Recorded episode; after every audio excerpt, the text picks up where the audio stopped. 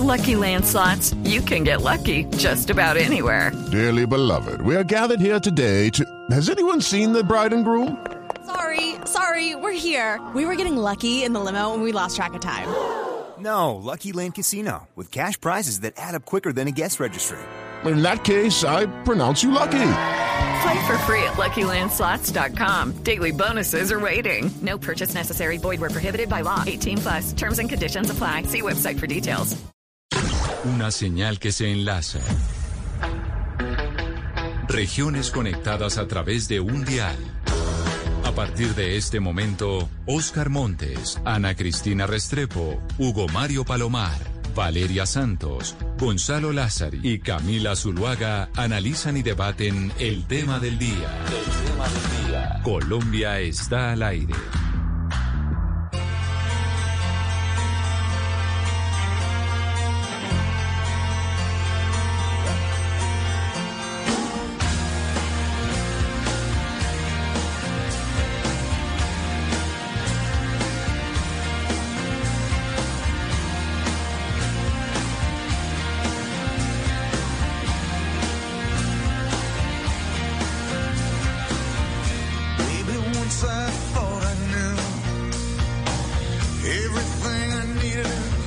Fondo escuchamos a Bruce Springsteen y antes de mencionar el por qué, le damos la bienvenida a todos los oyentes que se conectan ya a través de nuestro Facebook Live, a través de Caracol ahora todas las noches a las 9, para ser mucho más exacto, y a todos los oye- oyentes que están con nosotros a través de la señal de Blue Radio en todo el país.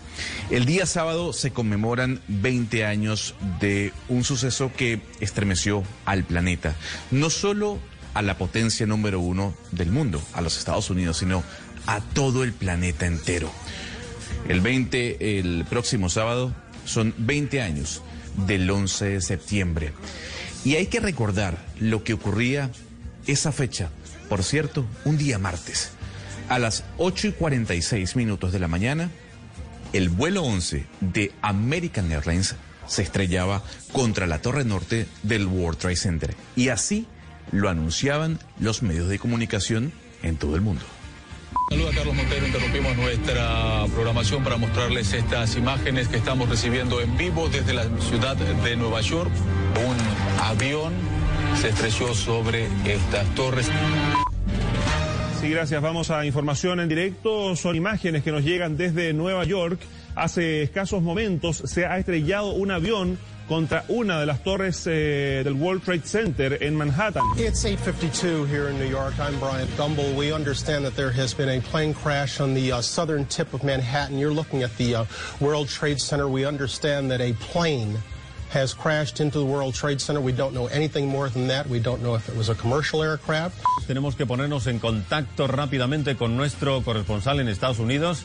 Al parecer, una avioneta acaba de estrellarse en Nueva York contra las conocidas Torres Gemelas. A ver, señores, ahora una imagen ciertamente espectacular y que acabamos eh, de imágenes que acabamos de recibir hace tan solo unos momentos desde Nueva York. Son imágenes exactamente en directo. Un avión de pequeño tamaño se ha estrellado esta mañana contra el- las Torres Gemelas, contra el World Trade Center. Just in, you are looking at a, obviously a very disturbing live shot there. That is the World Trade Center, and we have unconfirmed reports this morning that a plane has crashed into one of the towers of the World Trade Center. Valeria Santos, a esa hora, a las 8 y 46 minutos de la mañana, nadie sabía con exactitud qué era lo que había pasado. Hablaban de una avioneta, de una persona nada más fallecida. Nadie sabía que era un avión 757 de la aerolínea American Airlines y que sería uno de los cuatro aviones secuestrados por 19 terroristas de Al Qaeda que caerían ese día en los Estados Unidos. Ese 11 de septiembre, Gonzalo, que cambió eh, la, la era, el destino del mundo entero, donde empezó esa guerra contra el terror, contra el terrorismo, que pues acabamos de ver su final con ese último avión de Estados Unidos despegando del aeropuerto de Kabul, ese 11 de septiembre, que nos cambió la vida a los que estábamos apenas en el colegio y que nos enseñó a viajar de otra manera y a sentir que ya ni siquiera Estados Unidos podía ser un país seguro. Ese 11 de septiembre que además rediseñó lo que hoy en día es la política de Estados Unidos y que también significó para Estados Unidos un revés en la medida en que atentó contra la dignidad, porque fue creada además esa famosa cárcel de Guantánamo que aún no se ha podido cerrar, Gonzalo. Por eso el fondo suena Lonesome Day, una canción de Bruce Springsteen que hizo justo después de los atentados que sin duda alguna paralizaron el planeta. Pilar Castaño es periodista y estaba en la ciudad de Nueva York ese martes 11 de septiembre cuando el World Trade Center era atacado por Al Qaeda. Pilar, gracias por atendernos hasta ahora. Entiendo que desde la Gran Manzana. Hola Gonzalo, hola a todos, me encanta saludarlos. Sí señor, estoy en la Semana de la Moda de Nueva York, que como bien sabes es para mí un evento macro, eh, justamente además porque se está celebrando eh, el homenaje a latinoamericanas en el mundo de la moda y eso nos pone muy contentos concretamente a colombianas como Silvia Chirasi, como Joana Ortiz, entonces la verdad vale la pena sentirse ese orgullo de estas mujeres que ya han sido pioneras en la moda colombiana y que ya estamos con ellas a nivel internacional. Sí, me encuentro aquí y es impresionante hablar contigo porque hace 20 años estaba con nueve diseñadores colombianos justo en la Semana de la Moda de Nueva York. La noche anterior, eh, Enrique Santos y Tina de Santos nos invitaron a todos a su apartamento y de la ventana se veían las Torres Gemelas ese 10 de septiembre y, las fotos que se tomaron pues, son fotos icónicas porque al día siguiente esas torres pues ya no existían millones de vidas eh, se perdieron. Fue aterrador cubrimiento, lo logramos hacer todo el día a punta de celulares prestados porque Queen cerró y entonces estábamos en Manhattan solos sin posibilidad de reconectarnos y, todo un cubrimiento aterrador y que marca la vida de todos. Creo que el mundo cambió y Estados Unidos, desde luego, cambió desde hace 20 años con ese atentado de, los talibanes.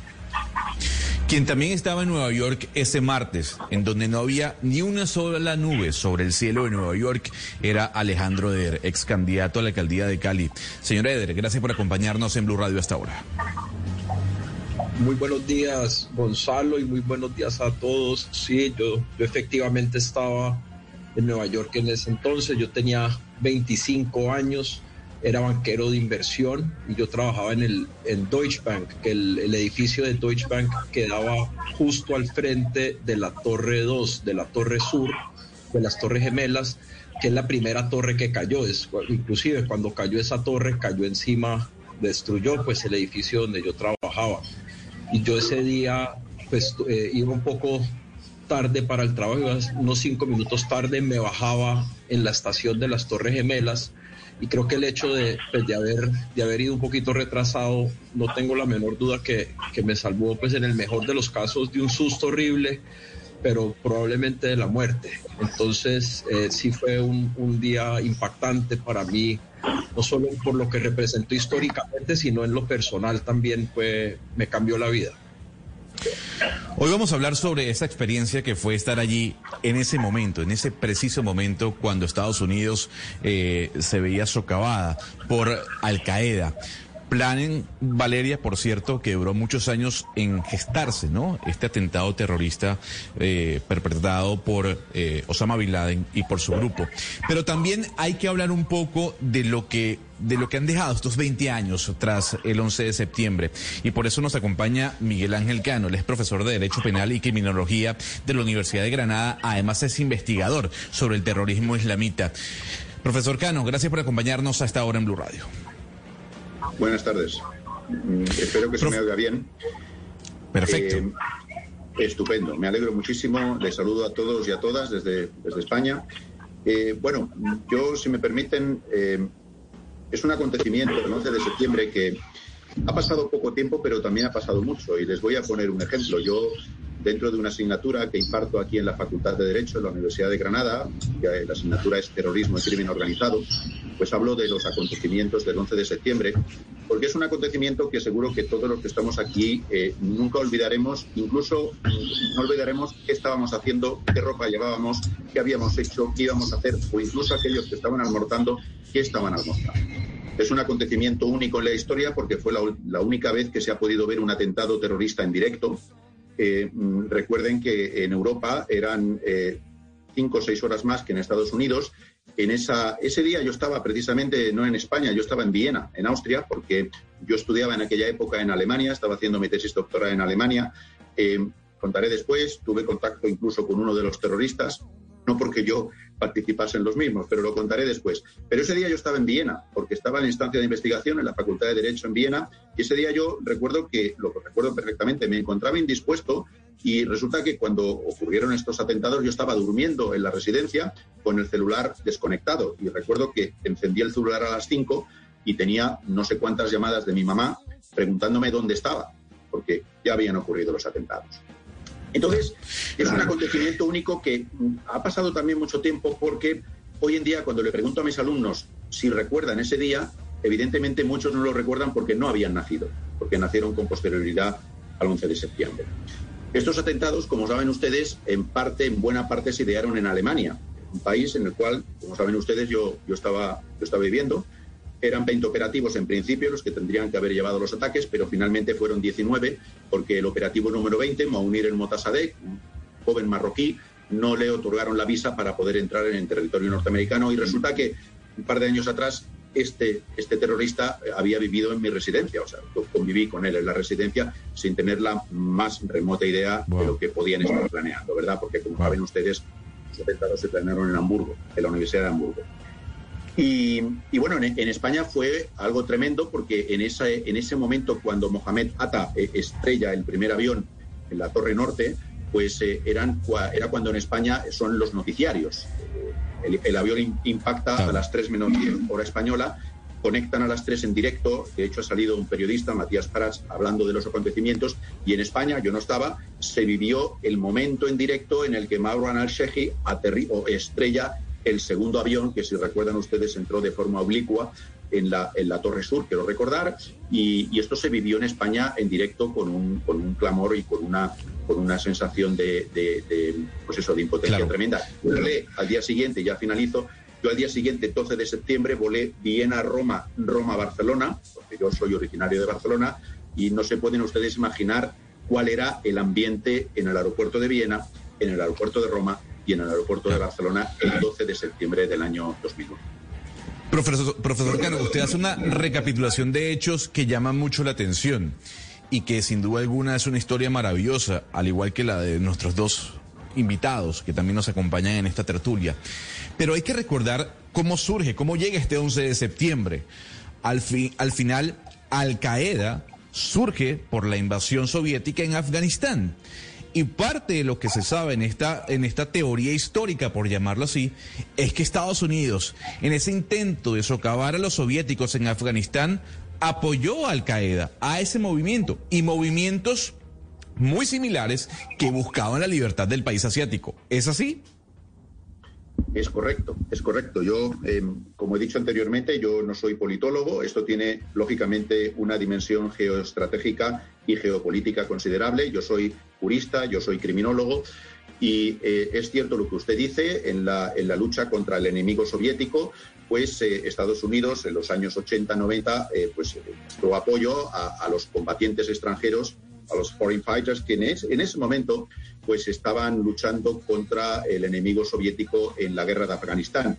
No obstante, esto tiene después otra fase posterior, eh, y esto fue una respuesta eh, de Al Qaeda, del, movimiento yihadista global, pues contra eh, el imperio que ellos denominan norteamericano, que en su opinión estaba socavando al pueblo, al pueblo musulmán, pues radicado en todo el mundo. En aquella época era Irak, era Afganistán, era Pakistán, y esto fue que el, el anterior colaborador se convirtió pues eh, en enemigo. Y lógicamente mmm, la dimensión que esto adquiere en, Europa que son los países europeos, incluido España, porque saben ustedes que nosotros hemos tenido, no de esa dimensión, pero hemos tenido dos atentados terroristas islamistas de unas dimensiones catastróficas. Se recuerdan ustedes, curiosamente, en el 11 de marzo del año 2004, Al Qaeda o una red operativa de Al Qaeda mató a 191 personas en, la capital de España, de Madrid, el 17 de agosto del año 2017, esto fue Estado Islámico,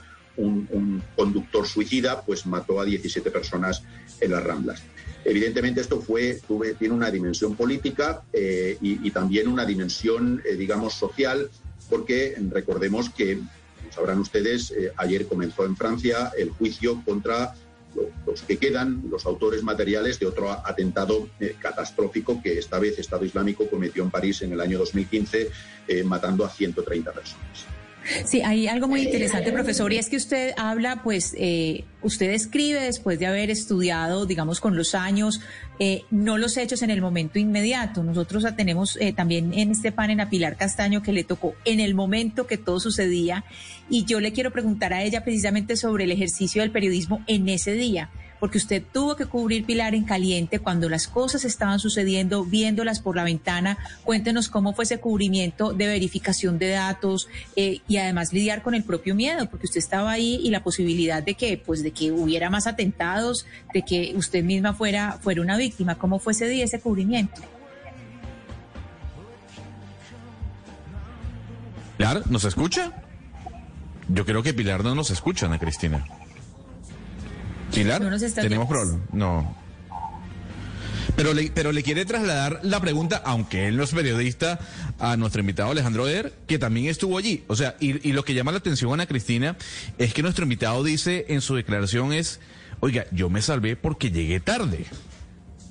Sí, señor sí, lo que pasa es que, claro, cuando uno empieza a, figurar, pues a, imaginarse cómo fue el cubrimiento o lo que sienten las personas que están ahí, pues hay una persona que, está, que pues muchas personas que estuvieron ahí, que eran periodistas estaban transmitiendo en directo, pero ese manejo del miedo propio, es decir, esto puede seguir sucediendo porque es que esto fue eh, algo digamos, algo progresivo durante, durante algunas horas. ¿Cómo fue esa relación con el miedo en ese momento y, con la misma ciudad, desplazarse dentro de la ciudad en ese día tan peligroso y tan, y, tan asustador? Pues ese fue un día, el, como decía Gonzalo al principio, y, me acuerdo que así arrancó el, el Wall Street Journal el, el 12 de septiembre lo arrancaron con una frase, era un día perfecto para volar. Y lo cierto es que era, no había una nube en el cielo, el, el clima era frío y templado como el comienzo del otoño, era un día en verdad muy lindo, eso lo, lo recuerdo. Yo ese día iba, iba tarde pues para el trabajo, unos pocos minutos, ¿no? Yo tenía que llegar a una reunión que era a las nueve justamente con Grupo Prisa. me recuerdo perfectamente, el, y porque yo era banquero de inversión en, comunicaciones y el, en el tren entramos a la estación en la línea 19, entramos a la estación de la 14, de la calle 14 a las 8 y 45 y el tren lo pararon, no nos dijeron por qué eh, pararon tres minutos, cinco minutos, diez minutos. No me pareció raro porque eso pasa hay veces en Nueva York, sobre todo en las horas pico, pero ya diez minutos dije, pues esta vaina no va a llegar a la reunión. El, el conductor salió y dijo que, que, que todas como si nada, todas las estaciones al sur están cerradas, vamos a la última estación.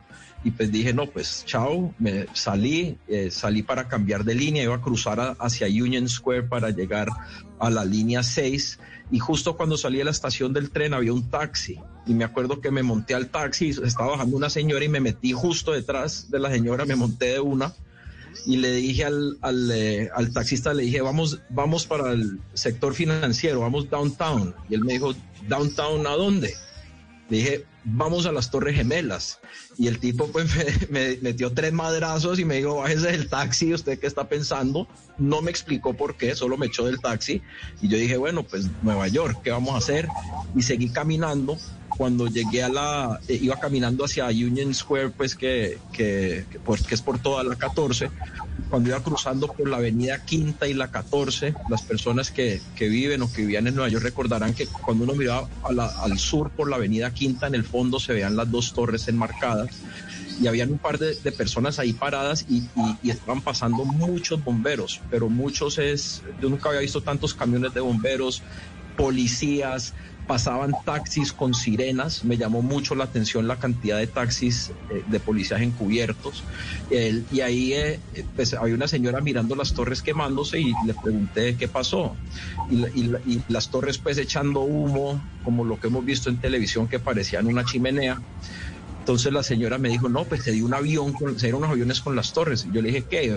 ¿Pero aviones, una avioneta o qué? Me dijo, no, aviones de American Airlines. Y yo me acuerdo que yo pensé, esta señora está loca, voy a llegar tarde a mi reunión, yo mejor voy a seguir. Y, empecé a caminar porque parecía irreal, eso es como van a chocar dos aviones con las torres. El, y después dije, bueno, pues hay un incendio, seguro van a aplazar la reunión hasta que apaguen el incendio, mejor voy a comprar una cámara y tomo fotos, porque el, el, pues en esa época los celulares no tenían cámaras. Entré a una farmacia, compré una cámara desechable y empecé a caminar hacia las torres eh, por la Quinta Avenida tomando fotos. Y eh, recordemos pues que en esa época apenas había salido el, BlackBerry, ¿no? Todo el mundo tenía celulares de los viejitos, no estábamos tan conectados, entonces no había claridad, pero a medida que yo llegaba hacia el sector de Union Square, empezaba a salir gente de los edificios eh, gritando, pues, pues diciendo, están atacando a Washington, le pegaron al Pentágono. Ese día corrió un, rumor muy fuerte en, en las calles de Nueva York que un avión se había estrellado en el mall, que es el parque que queda al frente del Congreso de Estados Unidos. Entonces, de repente en la calle era, mi madre, esta vaina, esto es un ataque. Yo, yo, eh, pues yo sí le, yo, yo, estudié relaciones internacionales, es mi interés, estudié conflictos y yo sabía de la existencia de Al Qaeda. Yo también tenía, eh, digamos, sabía los ataques que, mencionaba el profesor Cano ahorita, pero también recordaba que habían matado dos días antes a Masud, al, al jefe de la Alianza del Norte en Afganistán, lo cual hacía sentido táctico militar desde el lado de Al Qaeda y el Talibán para prepararse para el contragolpe americano. Pero en todo caso había mucha confusión ese día y, ahorita les puedo contar más detalles, Gonzalo. Qué interesante narrativa que usted nos, nos trae con respecto a lo que se vivió esa mañana, ¿no? Ese martes del 11 de septiembre. Y mientras eso ocurría, Valeria, porque yo sé que usted tiene una pregunta, el presidente Bush estaba en Florida, en una escuela con unos niños. Eh, y en un primer momento al presidente le informan y le dicen, oiga, un avión se estrelló en Nueva York. Y la información como era tan vaga, dijeron, bueno, pues lamentablemente, qué trágica pérdida para, para la ciudadanía estadounidense que un piloto se haya estrellado. Pero luego los minutos, a las nueve y cuatro, le dicen, señor, es que otro avión se estrelló contra la Torre Sur. Estamos bajo ataque. Y tras los eventos del 11 de septiembre, la agrupación Coldplay Hey guys, it is Ryan. I'm not sure if you know this about me, but I'm a bit of a fun fanatic when I can. I like to work, but I like fun too. It's a thing. And now the truth is out there. I can tell you about my favorite place to have fun. Chumba Casino. They have hundreds of social casino style games to choose from with new games released each week. You can play for free anytime, anywhere. And each day brings a new chance to collect daily bonuses. So join me in the fun. Sign up now at ChumbaCasino.com. No purchase necessary. BGW. Void were prohibited by law. See terms and conditions. Publicó una canción en homenaje a esa fecha.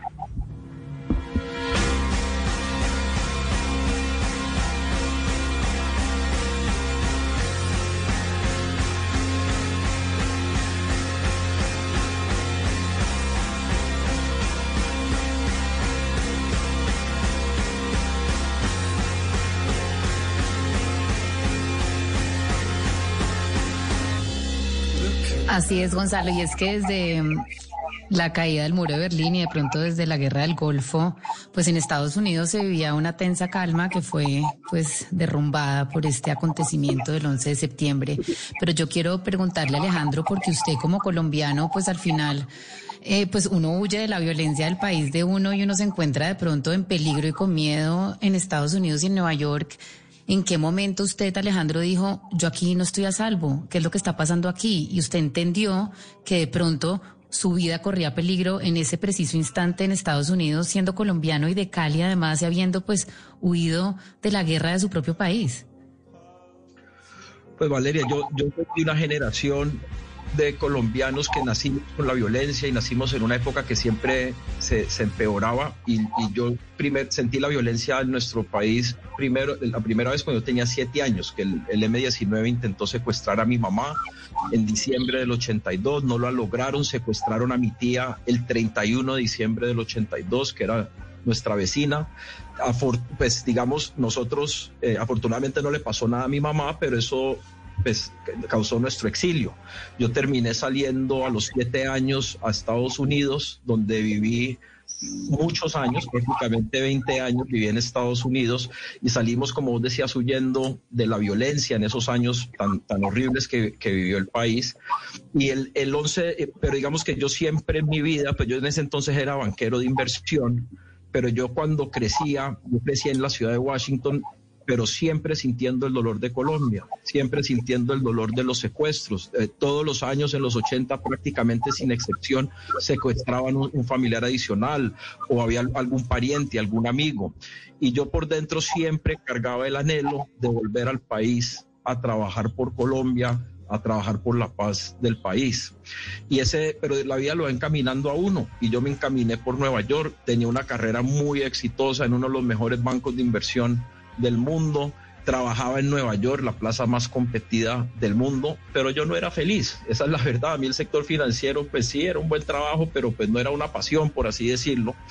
Y el 11 de septiembre, cuando pues yo les comentaba que yo vi la, la llegué a, la, a Union Square cuando, cuando caí en cuenta que era un ataque, yo estaba en Union Square cuando vi y sobre todo escuché caer la primera torre y yo nunca voy a olvidar ese momento, pues primero que todo porque es, es, algo increíble, uno ver un edificio de ese tamaño que a esa, a esa distancia, no sé, a unos tres o cuatro kilómetros de distancia eran edificios gigantescos, y verlo caerse como un castillo de naipes, y adicionalmente escucharlo, y todavía hasta el sol de hoy recuerdo el sonido, porque eran dos sonidos, era uno muy bajo, un tono muy... Del, como el, la, la, todo el cemento cayendo, pero también era el sonido de, los, de las ventanas quebrándose, que sonaba. Y en el momento en que cae el edificio, pues yo sentí muchas cosas. Yo confieso que sentí odio. Es la primera y única vez en mi vida que he sentido odio y es una cosa horrible, pero era un ataque que sentía contra uno mismo, ¿no? No sé cómo explicarlo. Es que, es que estaba, yo, yo, yo pensaba, se acaban de morir todos mis colegas del trabajo, mis amigos, les cayó el edificio encima él pensaba en los bomberos, que, el, quienes hemos vivido en Nueva sabemos que los bomberos allá son muy importantes, eh, son, son, son, miembros muy respetados de la sociedad. Y pensaba sobre todo en otras personas de mi edad de 25 años que estaban en esas torres, probablemente encima de la línea del incendio o evacuando o quién sabe dónde, que tampoco les gustaba su trabajo o que, o que tenían alguna otra pasión y que no hayan tenido la valentía o el coraje para emprender un camino y pensé en que esa vida, cómo, cómo lo robó y, cómo le robó la vida en un instante esta situación. Y pensaba, y después pues terminé viendo todas las dos cosas, terminé bajando más al sur, vi caer la segunda torre más de cerca, casi no nos alcanzó el polvo, pues, pero lo vi, el muro llegó hasta poco, una poca distancia de donde yo estaba y era una incredulidad completa Gonzalo preguntaba ahorita que cómo era el transporte en Nueva York ese día. Después de eso no hubo transporte en Nueva York. Yo ese día terminé deambulando por la ciudad hasta las 11 de la noche.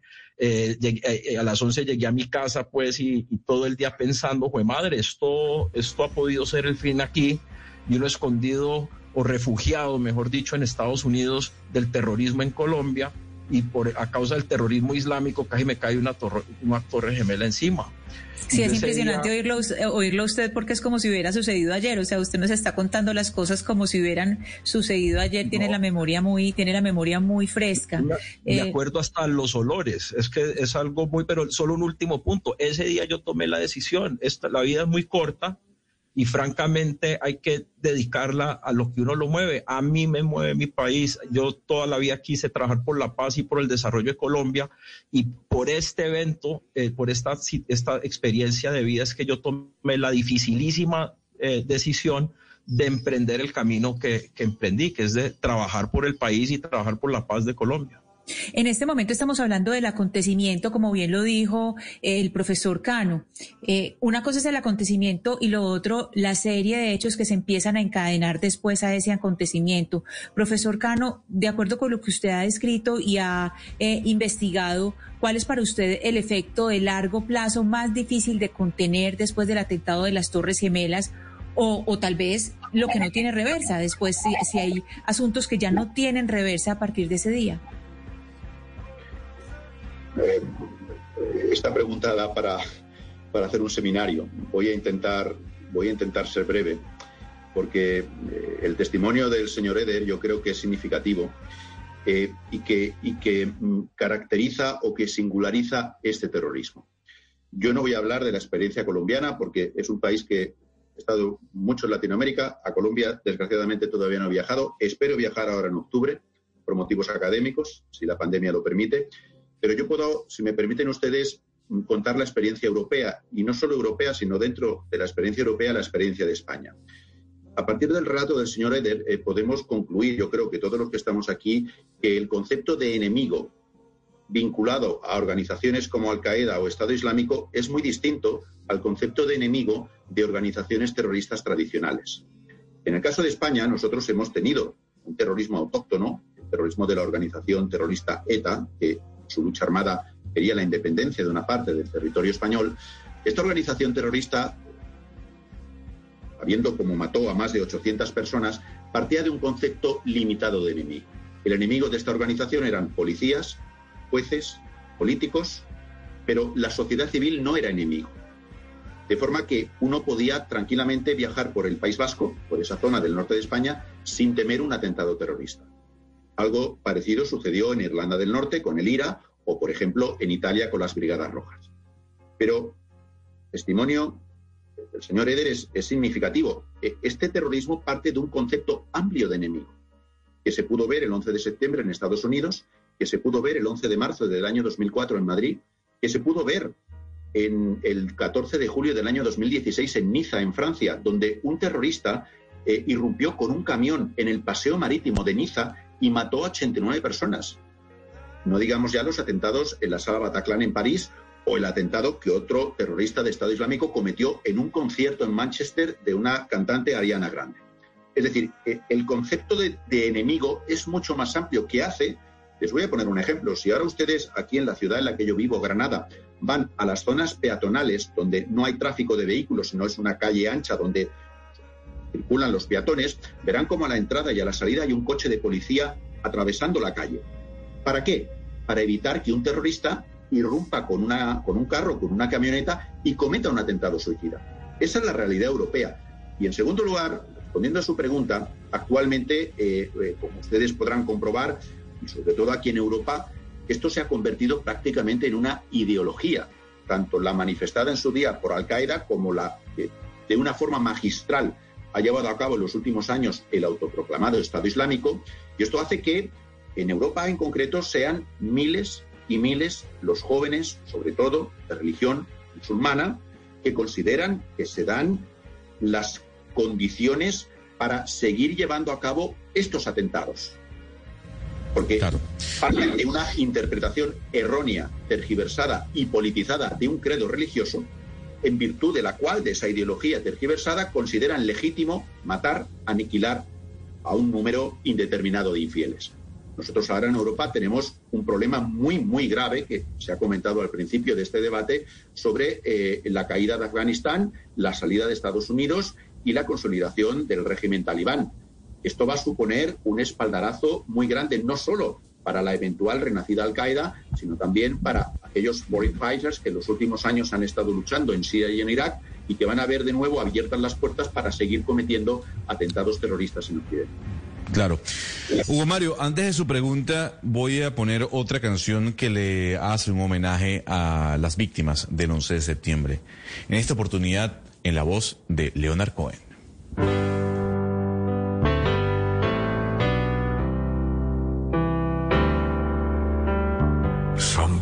Say it's what we deserve for sins against God and for crimes in the world. I wouldn't know. I'm just holding the fort since that day they wounded New York. Bueno, ya Alejandro Er nos comentaba cómo el 11 de septiembre, hace 20 años, cambió su vida después de los ataques contra las Torres Gemelas. Pero quiero preguntarle a Pilar Castaño, también testigo de este hecho, ¿cómo cambió su vida, Pilar, después de este acontecimiento mundial?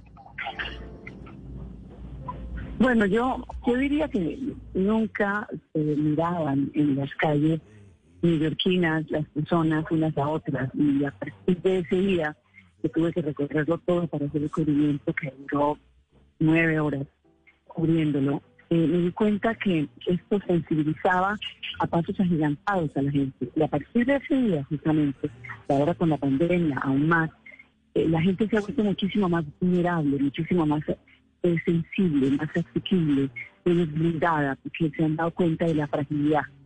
Eh, justamente que todo cambia en un segundo. Conmigo era una transmisión a mi programa radial en ese momento a las 8 de la mañana una reportera que era yo increíble mirando la pantalla de CNN sin entender qué era lo que estaba pasando, si era un águila, si era una cometa o si era una avioneta.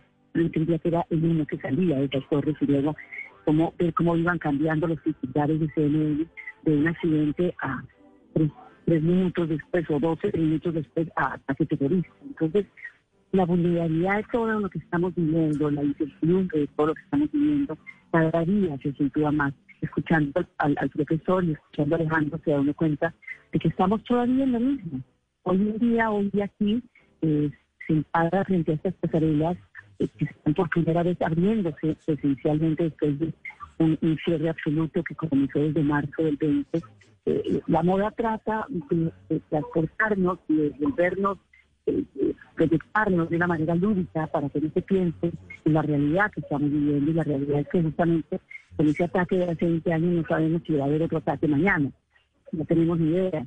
Eh, el presidente no va a estar en una guardería sentado con unos minutos como le pasó a Bush, pero de todas maneras eh, eh, lo que venga es absolutamente inevitable. Entonces estamos siempre como en el filo de la navaja y yo creo que eso a mí me, me- me- me quedó con la piel ardida desde ese entonces, ¿sabes? Yo llevo 20 años sabiendo que, que uno tiene que vivir el momento, que hay que vivir el día, que hay que permitirle a los sueños que existen, tratar de realizarlos, que lo más importante es la familia, que uno debe trabajar para vivir, pero no vivir para trabajar. O sea, yo creo que todos cambiamos muchísimo. Y por eso tal vez amo tanto la moda, porque en ese momento que yo transmití desde Nueva York eh, y que me gané ese premio, pues cambié, porque yo ahora me metí, en el- me sumergí en el mundo de la moda, porque es un mundo que, que, hace a uno eh, pensar en otra cosa, sobre todo en nuestro país, que genera tanto empleo a, personas vulnerables, a, a- a barrios aterradores, como en el caso de Alejandro, eh, eh, Aguas Blancas en el Valle, padres cabezas de familia que son las que ganan su sustento para educar a sus hijos trabajando, surciendo, tejiendo, pedaleando máquinas, patronando. Eh, todo lo que implica la moda es un tema muy serio para un país, una economía como la nuestra necesita de su moda para proyectarse, para aparecer en el mapa y no podemos dejar morir la industria de la moda. Entonces yo creo que todo eso sacrificó por haber presentado este horrible ataque que me tocó vivir aquí hace 20 años. Pilar, si nos devolvemos a ese momento, hace, hace un ratico cuando eh, perdimos la comunicación, yo le preguntaba por ese cubrimiento, en ese momento en que usted vio el atentado y que transmitió en directo, eh, revivamos un poco ese momento en caliente, cómo hacía para confirmar los datos, cómo hacía para describir al aire todo lo que estaba mirando y sobre todo cómo hizo para lidiar con su propio miedo, con el miedo de que en cualquier momento pues hubiera otros atentados. Pues mira, fue aterrador la verdad, pero, pero, pero ye- reviví la frase de mi madre que nunca hay que estar sino con una buena pijama porque uno no sabe qué le depara el porvenir. Y yo gracias a Dios tenía una lindísima pijama de seda rosada porque mi cuarto se convirtió en una especie de, de- consultorio sentimental de nueve diseñadores desorientados, aterrados, que estamos todos en el hotel, en la tesis, en el W, muy cerca de las torres, muy, muy cerca. Entonces el humo, la ceniza, lo que más me impactó ya todos eran la ceniza que venía y pusieron estos carritos de maletas, los trancaron contra las giratorias del hotel para que entrara esa ceniza en el lobby del hotel. Estos muchachos jóvenes desorientados, lo único que se me ocurrió fue buscar una agencia de, alquiler de autos y logré los Lincoln Continental, ellos metí a todos y los mandé para la Florida pues, cierta, porque yo dije por lo menos que se vayan de Nueva York porque aquí no podemos, no sabíamos que íbamos a sobrevivir. Yo tenía un amigo mío que se llama Hernán Zahar, veía el humo que salía de las alcantarillas y decía, no, no, no, no, esto es Al-Qaeda que nos está sacando por debajo, que nos está envenenando, por entre- está saliendo aire que nos va a envenenar. O sea, todo el mundo creía que no había un mañana. Esto cerraron los cielos de Manhattan. Eh, yo me devolví a Colombia en el primer vuelo que salió de Avianca, que no salió por permiso, sino porque estaba, duraba dos días en, un hangar en, en Kennedy, y- y pagando unas multas infinitas, y logré que me metieran en un vuelo vacío. Yo viajé con Jaime Sánchez con Carolina eh, Gómez, con eh, este abogado que murió, Prieto, Juan Manuel Prieto y su esposa, Jimena Vélez, éramos cinco personas en un vuelo de aviante gigantesco porque tenía que salir, yo me metí en ese vuelo. Pero, pero eh, eh, de resto la gente, la gente que estaba aquí salió como a los 15 días salir de regreso a sus lugares. Pero sí teníamos todos por la vida, sí creíamos que el mundo se iba a acabar. Es decir, como bien lo dijo Alejandro, ver el derrumbe ese monumento capitalista que eran las Torres Gemelas, ver cómo la gente se votaba, porque me tocó ver a la gente votar por las ventanas y caer como pocos seres humanos. Eso no, se te va a olvidar nunca, nunca. Entonces, lógicamente, mi carrera cambió. Yo me dediqué desde el, día uno de ese día más a la moda y volví.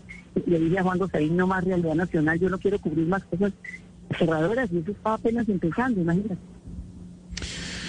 Qué duro testimonio, ¿no? A uno se le ponen los pelos de punta escuchándola, Pilar.